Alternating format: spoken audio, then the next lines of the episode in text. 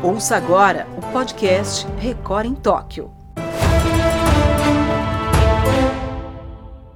Oi, pessoal, está começando mais um Record em Tóquio neste sábado, dia 24 de julho. Aliás, um sabadão olímpico, né? O primeiro sábado dos Jogos de Tóquio 2020, que estão sendo realizados este ano, 2021. E mais uma vez comigo, o nosso enviado especial né, do R7 para Tóquio, na Terra Olímpica, o André Avelar, que vai conversar muito com a gente hoje. Tem muita coisa para a gente falar, né, Avelar? Tudo bem? Sábado para você, Lucas. Para mim, eu aqui direto do futuro já é domingo, primeiras horas do domingo. Boa é. tarde, boa tarde para você, querido. Prazer participar do programa mais uma vez. É isso, você sempre fala que você está no futuro, que você está sempre num tempo na frente da gente.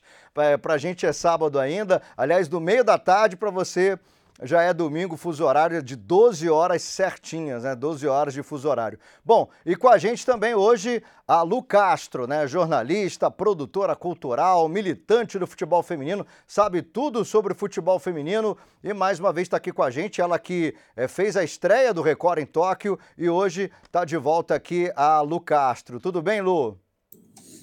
Bom dia, bom dia, Lucas. Boa noite, Avelar. Tudo bem? Prazer estar aqui de novo para falar do futebol das mulheres nas Olimpíadas. É, e pra gente... Obrigada pelo convite mais uma vez. Imagina, a gente que agradece a sua participação e para a gente não errar, a gente sempre fala bom dia, boa tarde, boa noite, a gente não erra. De jeito nenhum, se a gente falar os três, a gente não vai errar. E olha, vamos falar um pouquinho agora, fala um pouquinho não, fala bastante de seleção brasileira, porque hoje tivemos mais um jogo do Brasil, jogo emocionante, Brasil que empatou com a Holanda 3 a 3. Muita gente achava que a seleção brasileira perderia esse jogo, mas o Brasil não perdeu, muito pelo contrário, chegou a fazer 3 a 2, virou o placar, chegou a estar com 3 a 2 na frente, mas acabou tomando um gol de falta no final e o Brasil acabou empatando com a Holanda 3 a 3 Eu vi a, a, Lu com um jogo de xadrez ali do lado dela. Esse jogo de xadrez aí, Lu, é para homenagear a Pia Sandhag, porque ela foi uma estrategista hoje, é isso? É, na verdade, esse jogo de xadrez é um jogo que está rolando via WhatsApp com um amigo. Eu só transportei ele aqui para trás para homenagear a Pia, porque a Pia não foi estrategista só hoje, né? A Pia é uma estrategista.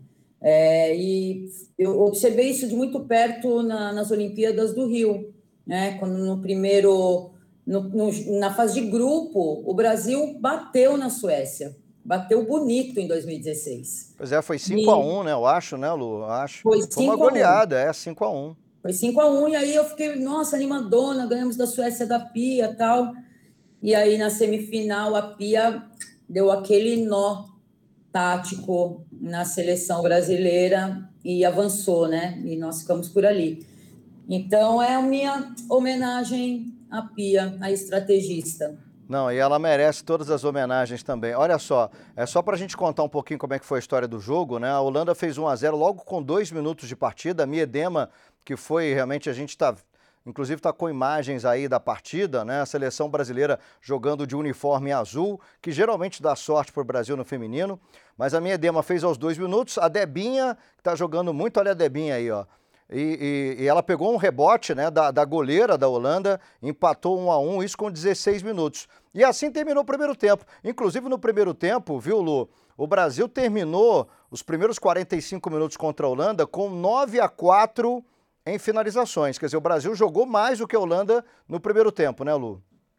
Sim, e a recuperação, a recuperação psicológica da seleção foi fundamental, né? Porque é, em, outros, em outros momentos, assim, de, de competições importantes, o Brasil tomava o gol e o psicológico se perdia, né? E a gente viu uma recuperação psicológica é, do mental da seleção muito rápido, né? Uma recuperação rápida, aliás.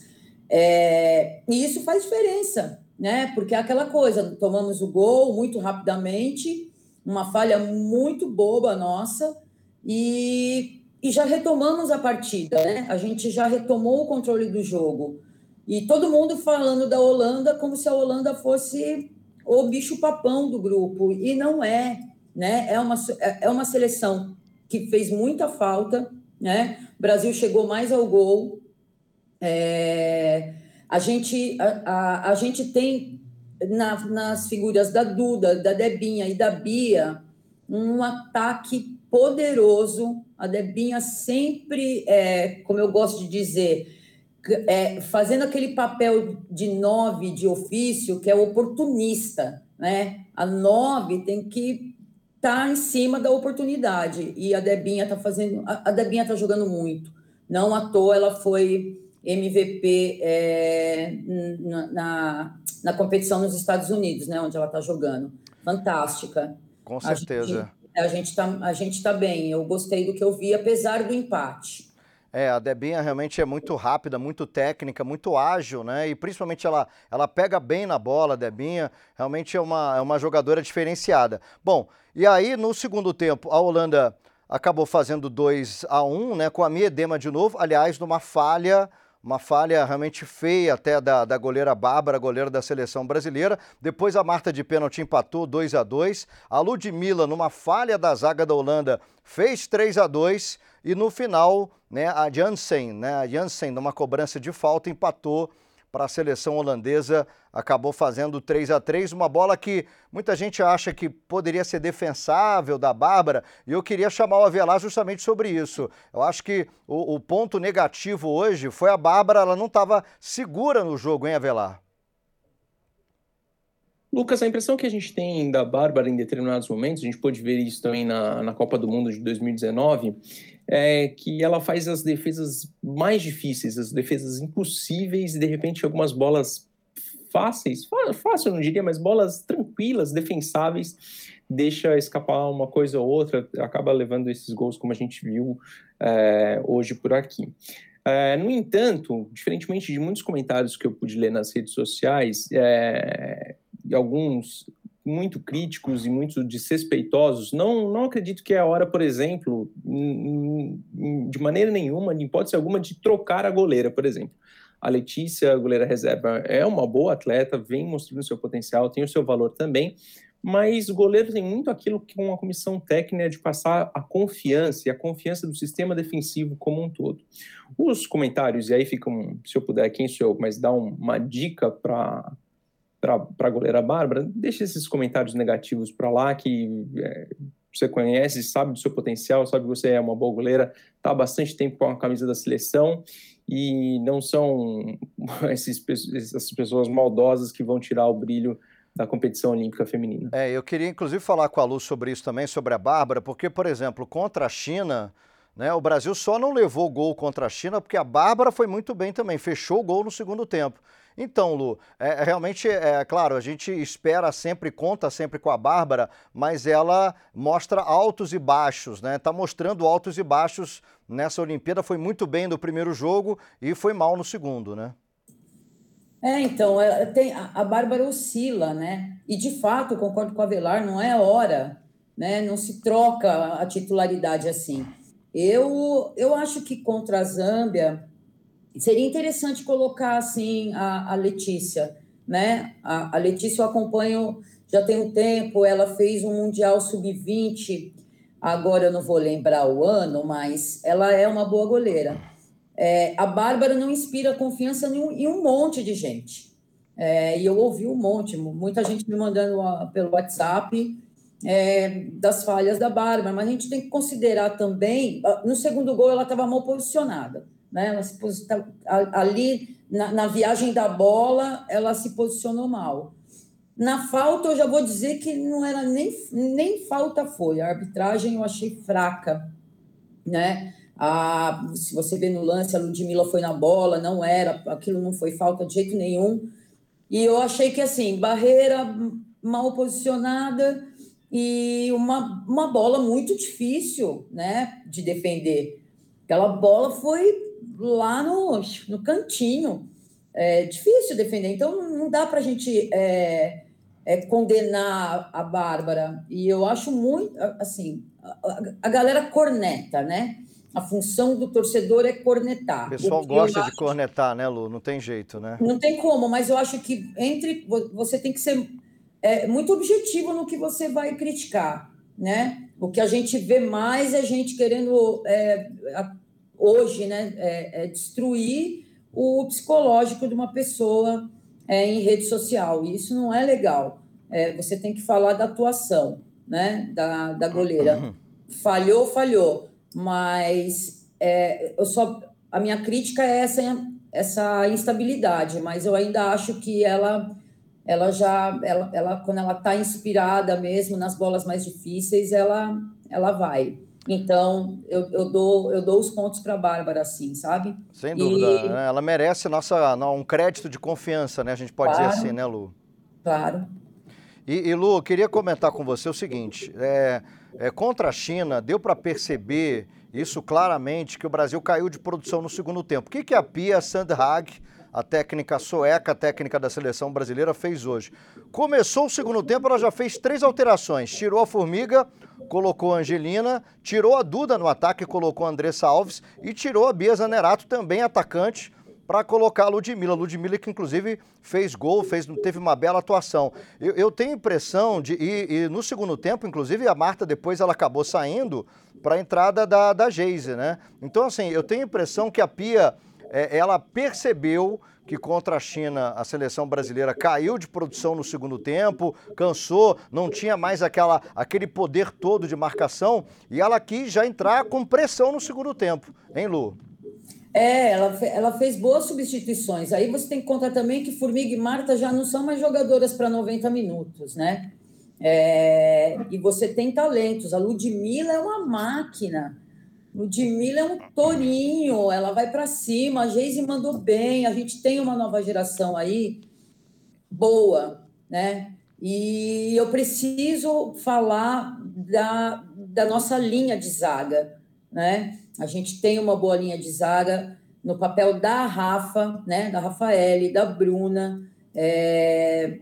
Às vezes a Tamires não inspira tanta confiança também, mas é a coisa de colocar a Tamires pela lateral, né? Quando, ela, quando a Tamires é boa meia.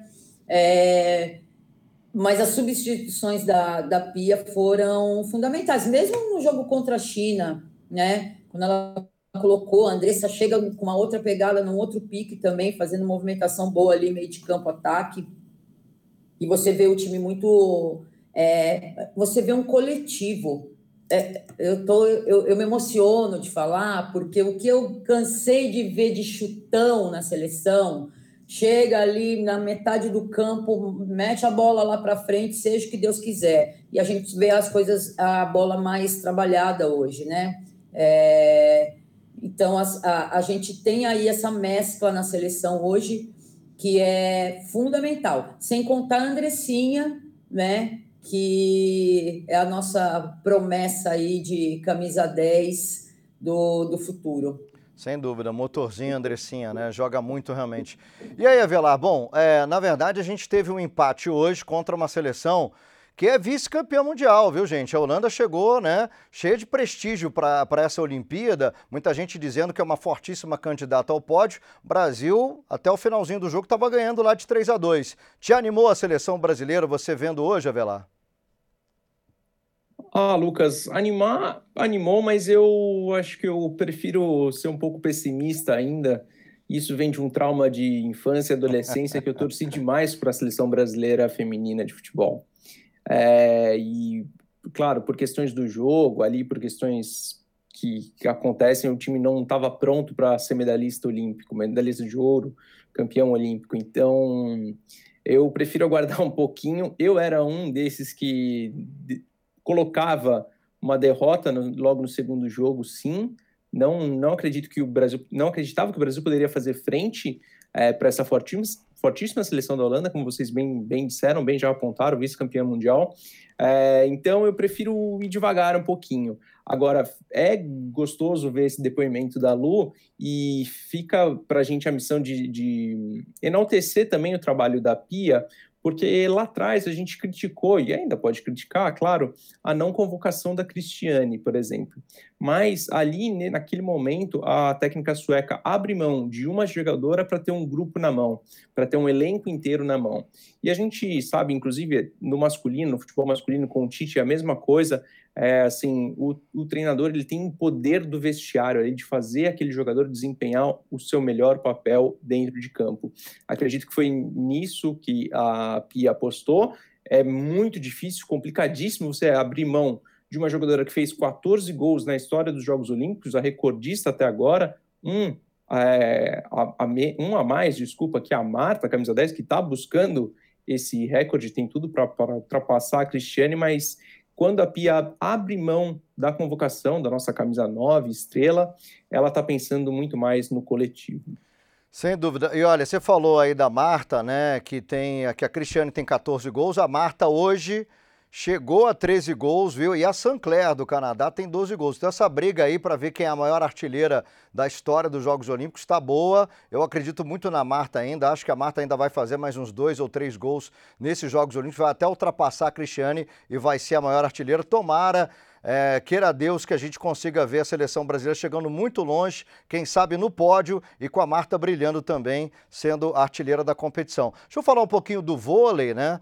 porque hoje tivemos a estreia do vôlei masculino, que é, ao contrário da seleção brasileira feminina, que chegava ali como quarta, quinta força, o vôlei masculino chega como a maior força, o grande favorito do vôlei masculino de quadra é realmente a seleção brasileira. E o Brasil hoje, viu, olha, Sinceramente, eu vi o jogo, não gostei. 3 sets a 0 contra a Tunísia. O Brasil demorou a engrenar muito no jogo. 25 a 22 o placar do primeiro set, depois 25 a 20. E aí no terceiro set, sim, parece que a seleção brasileira tirou aquele peso da estreia né, nas costas, das costas e acabou ganhando 25 a 15 o terceiro set. 3 sets a 0, mas olha, eu achei que poderia ser melhor. Viu? A seleção brasileira enfrentou, é bom a gente lembrar aqui, a seleção mais fraca, não só do grupo, a seleção mais fraca dos Jogos Olímpicos, que é a Tunísia. O que, que você achou, Avelar? Não gostei, Lucas. Não gostei. É, não foi o time que a gente viu na Liga das Nações, é, no último grande, grande campeonato que tivemos no vôlei, o qual o Brasil saiu com a medalha, bateu a Polônia, bateu a França na semifinal uma atuação incrível, é, mas acredito que esse time vai evoluir dentro da competição. É um time que está buscando, imagine, a sua quinta final olímpica, tendo conquistado duas medalhas de ouro e duas de prata nos últimos quatro Jogos Olímpicos e tem tudo para crescer realmente. Como você bem disse, estreia tem sempre aquele negócio assim, eu, eu não, não diria nem frio na barriga, mas acho que é um pouco de preguiça do jogo, sabe? À medida que a gente for encontrando adversários mais bem ranqueados, adversários mais difíceis, o jogo vai passar a fluir melhor sim. É, e falar em adversários mais difíceis, né? A gente lembra que Brasil agora, próxima segunda, pega a Argentina, que perdeu para a Rússia, né? Brasil contra a Argentina, depois Brasil contra a Rússia. Na verdade, os atletas olímpicos representando o Comitê Olímpico da Rússia.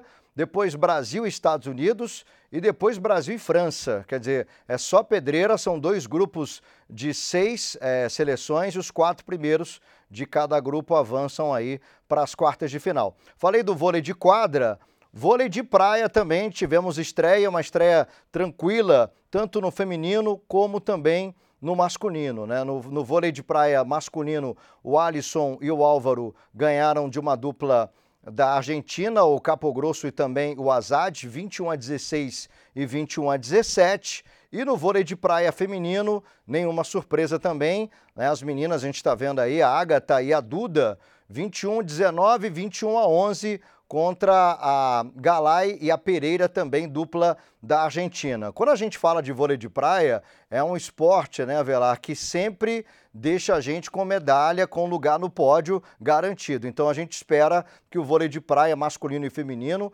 tragam, é, os dois, né, o feminino e o masculino, tragam medalhas para o Brasil, né?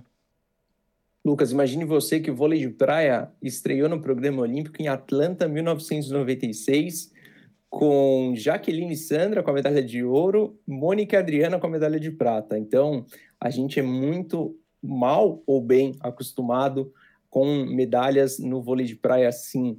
E eu gosto muito dessa dupla da Agatha e da Duda. Eu acho a Duda uma jogadora incrível, incrível, tem muito recurso, muito técnica. É, inclusive, se, se puder fazer aqui uma aposta, apostaria muito mais nelas, nelas do que nos homens, nas duplas masculinas. Bom, vamos falar de outros resultados então do Brasil, né? Tivemos é, um sábado, né, uma madrugada de sexta para sábado, um sábado que não foi tão bom assim. A Nathalie Mulhausen, né, que é uma ítalo-brasileira, 35 anos, campeã mundial na esgrima, na espada, perdeu no ponto de desempate. Foi na prorrogação que ela perdeu para Rossella Fiamingo. Aliás, é uma adversária que ela conhece muito bem, uma atleta que é vice-campeã olímpica. E foi na prorrogação que ela acabou perdendo. Era a grande chance, a maior chance de medalha do Brasil realmente no primeiro dia de competição. Era exatamente a Nathalie Mulhausen que acabou perdendo. Uma pena, né, Avelar?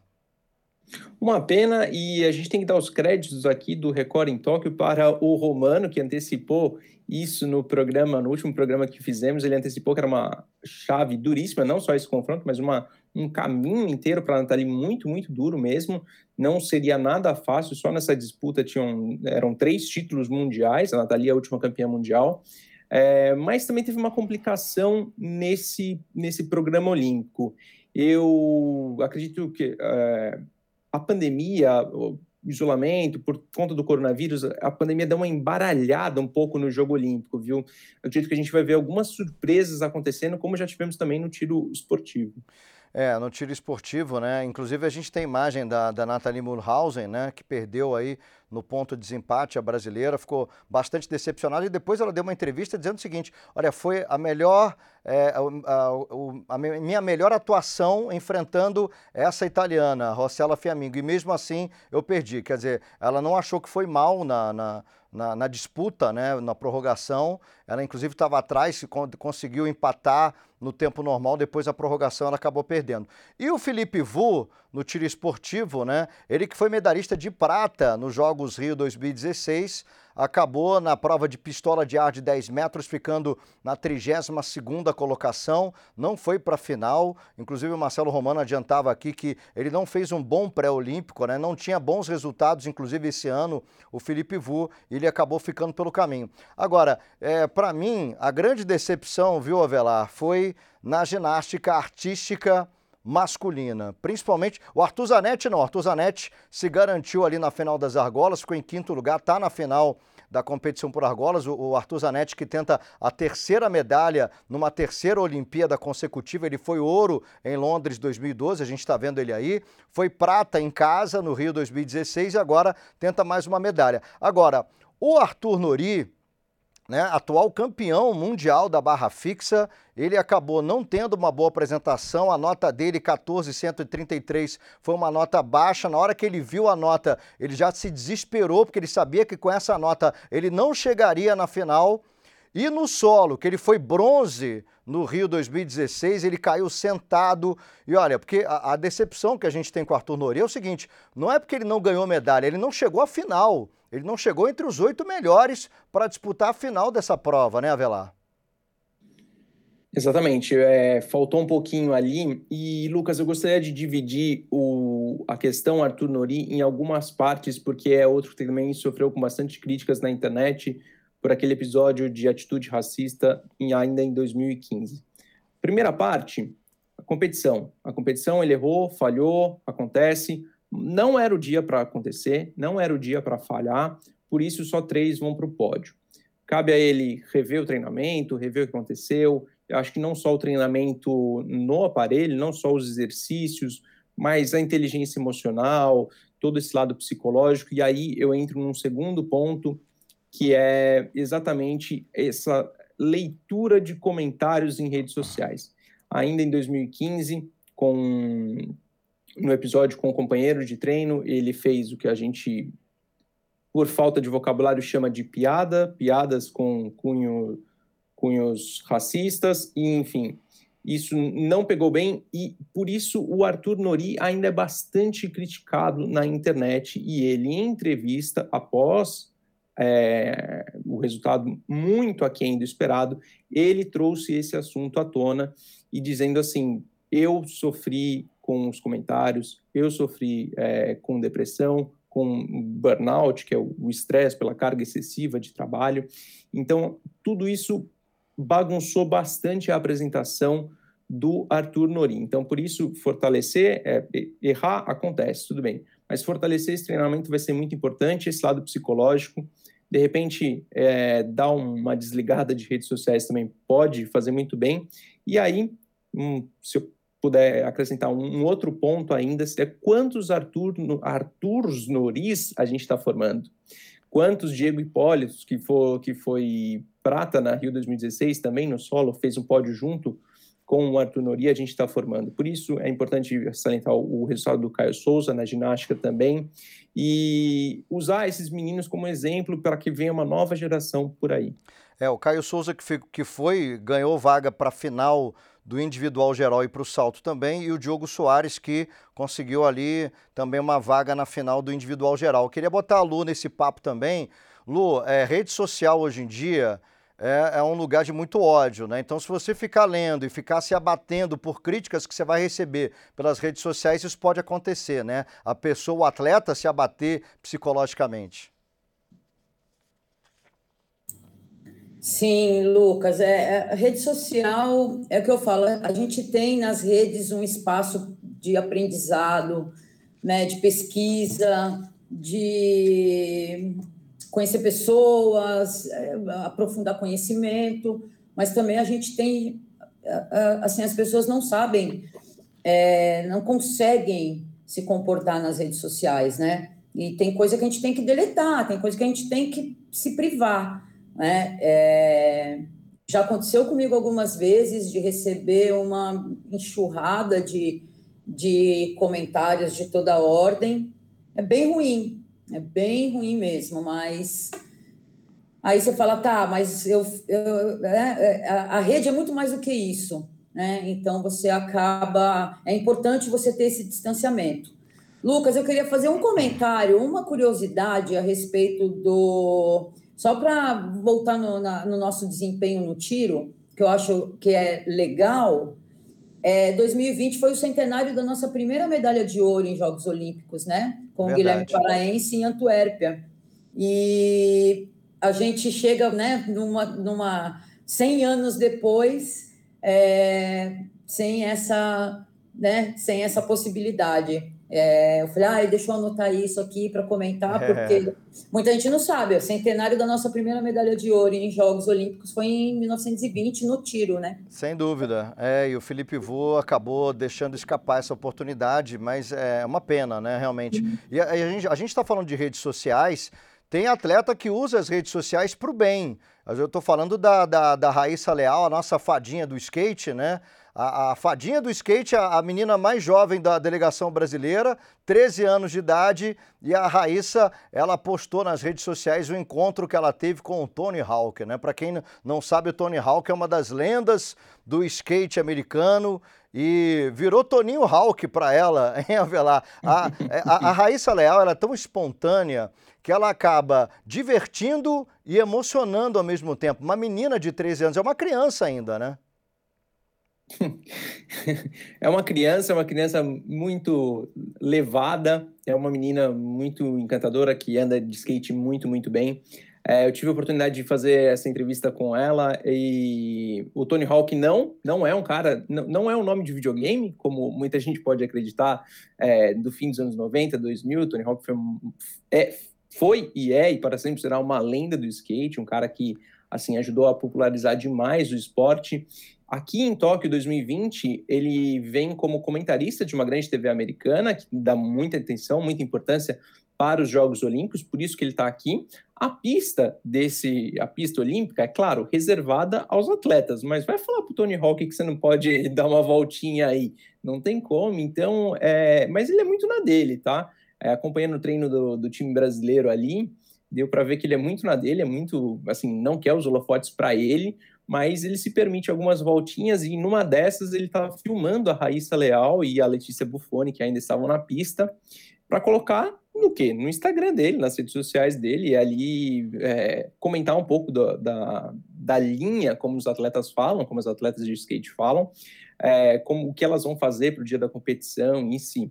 É muito bacana, curioso isso. E, e depois, é, perguntando para a Raíssa, pô, como é que foi aquele encontro com o Tony Hawk? E ela falou assim: ah, Toninho, né? Tony Hawk Toninho pra gente. É, inclusive, Avelar, a gente traz, o portal R7 traz esse Toninho, né, entre aspas, que a Raíssa é, é, Leal falou, o Tony Hawk para mim é o Toninho, né? Diz a skatista Raíssa Leal aí no portal R7. Né? E a lenda do skate, comentarista da TV americana nos jogos, tem enorme carinho com as atletas brasileiras. Todo mundo, o Brasil inteiro, acho que o mundo inteiro tem muito carinho com a Raíssa Leal, uhum. né? É, inclusive uhum. tem uma, uma jogadora de tênis de mesa da Síria, porque muita gente fala, ah, mas a Raíssa é a mais jovem da Olimpíada. Não. Essa menina, a Randy Zaza, tem 12 anos de idade e ela disputou os Jogos de Tóquio também, perdeu na estreia para a Jia Liu, austríaca de 39 anos, quer dizer, tem, tem idade para ser mãe dela, né? Então, realmente, os atletas entrando cada vez mais jovens aí nos Jogos Olímpicos, isso tá, tem acontecido bastante nos Jogos de Tóquio. Vamos dar uma olhada, que a gente já está com o tempo estourado, né? Vamos dar uma olhada na programação já para este sábado à noite, já domingo pela manhã, horário de Tóquio, né? E também no, no domingo à noite, já domingo pela manhã, horário brasileiro. A gente está sempre atrás, 12 horas atrás do horário de Tóquio. Vamos dar uma olhada então na nossa programação, o que, que a gente pode acompanhar neste sábado à noite e domingo também com relação à equipe brasileira nos Jogos. Bom, a gente vai ter a seleção brasileira no futebol masculino, né? O Brasil enfrentando a Costa do Marfim. Esse jogo vai acontecer às 5 e meia da manhã né? E tá aí, ó, sete da noite, o surf masculino, já é a primeira rodada do surf com Gabriel Medina e Ítalo Ferreira. O surf feminino também, a primeira rodada já acontece neste sábado à noite, domingo pela manhã, no horário japonês, a Tatiana Weston Webb e a Silvana Lima. Às 11 da noite, o vôlei de praia masculino, Evandro e Bruno Schmidt contra uma dupla do Chile. Depois tem o handball feminino, Brasil contra as atletas da Federação Russa. Aí o judô masculino e feminino, né? O Daniel Cargnin e também a Larissa Pimenta é, todas essas competições acontecendo no sábado à noite pelo horário de Brasília e às 5 e meia da manhã também pelo horário brasileiro, Brasil e Costa do Marfim Futebol Masculino. E ainda vai ter Brasil e Coreia do Sul, 9h45 da manhã, esse jogo, a estreia do Brasil no vôlei feminino contra a Coreia do Sul, às 9h45 da manhã. Lu Castro, queria agradecer mais uma vez a sua participação, sempre brilhante aqui no Record em Tóquio. Obrigado, viu, Lu? Eu que agradeço, Lucas. Obrigada, Avelar também, na equipe da Record. Obrigada aí pelo convite. Estou à disposição. Quando quiserem, só me chamar. É isso, a gente quer, viu? A gente vai te convidar mais vezes, viu, Lu? Avelar, Obrigada. grande abraço, viu? E até a próxima, viu, meu amigo? Amanhã tem mais, viu? Bom, é, o Avelar, o Avelar perdeu, a gente perdeu o contato com o Avelar. O Avelar agora vai dormir, está no horário de Tóquio, já de madrugada. Então o Avelar amanhã vai estar tá pronto de novo para falar com a gente. A gente vai encerrando por aqui o Record em Tóquio, lembrando que amanhã tem mais e com certeza você vai acompanhar até o dia 8 de agosto tudo sobre os Jogos Olímpicos de Tóquio, na live, também no podcast no portal R7. Forte abraço e até amanhã. Até lá. Você ouviu o podcast Record em Tóquio.